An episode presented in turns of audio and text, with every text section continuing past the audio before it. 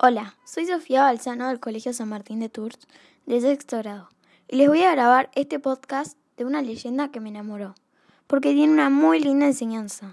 A continuación, les dejaré un pedacito de una canción y después la leyenda.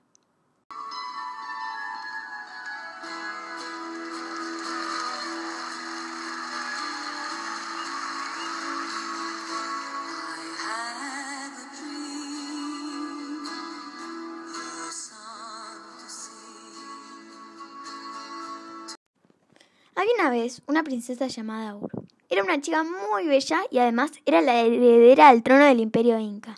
Su padre la adoraba y deseaba que su hija, al llegar al trono, se convirtiera en una reina buena y justa. Para ello, se centró mucho en la educación de su hija y buscó por todas partes los mejores maestros en todas las materias. Pero sin embargo, a no le gustaban los estudios, ni entendía el afán de su padre por convertirla en una muchacha lista y buena. Prefería perder el tiempo, jugar y dedicarse a mejorar su aspecto físico y su belleza. Además, tenía muy mal carácter y perdía los nervios con facilidad. Le gustaba ordenar y que todos complacieran sus deseos. Y si no conseguía lo que deseaba en el momento, entraba en cólera. Según iba creciendo, era más despota con todos. Y llegó el día en el que el padre de Uru falleció. Y ella subió al trono. Y es cierto que al principio la muchacha se dejó asesorar, pero poco a poco comenzó a abandonar sus obligaciones como reina. Le aburría mucho tener que tomar tantas decisiones. Prefería dedicarse a ella misma. Así que tomó la decisión y dijo a todos sus asesores, escúchenme bien, ya estoy cansada de tantas obligaciones. Es muy aburrido. Yo quiero descubrir otros lugares, lucir mis vestidos y acudir a muchas fiestas. Quiero pasármelo bien. Así que ya no tomaré más decisiones sobre el imperio. Que lo haga otro. A pesar de que el mismísimo consejero real intentó persuadirla, ella seguía firme en sus decisiones. No sean insolentes, no quiero trabajar más y me voy. No intenten impedírmelo. Estaba tan enfadada que decidió azotar con su cinturón a todos allí presentes, por insolentes. Se quitó el cinturón y lo levantó para golpear al consejero real. Pero entonces ocurrió algo extraordinario. La reina no podía bajar el brazo. Se había quedado petrificada como una estatua. Y eso no fue todo.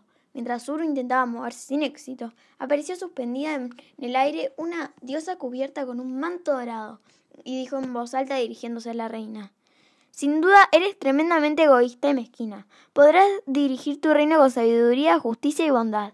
Y en cambio, prefieres atemorizar y humillar a tus súbitos. Así que no mereces lo que te dieron. A partir de ahora ya no tendrás belleza y no serás reina. Además, tendrás que trabajar sin descanso. Y tras decir estas palabras, una nube envolvió a la reina y al disiparse el humo, en su lugar apareció una araña fea y peluda. Asustada, Uru salió corriendo en busca del refugio. Lejos de posibles pistones, ya en un rincón se dedicó a tejer tela de araña sin descanso.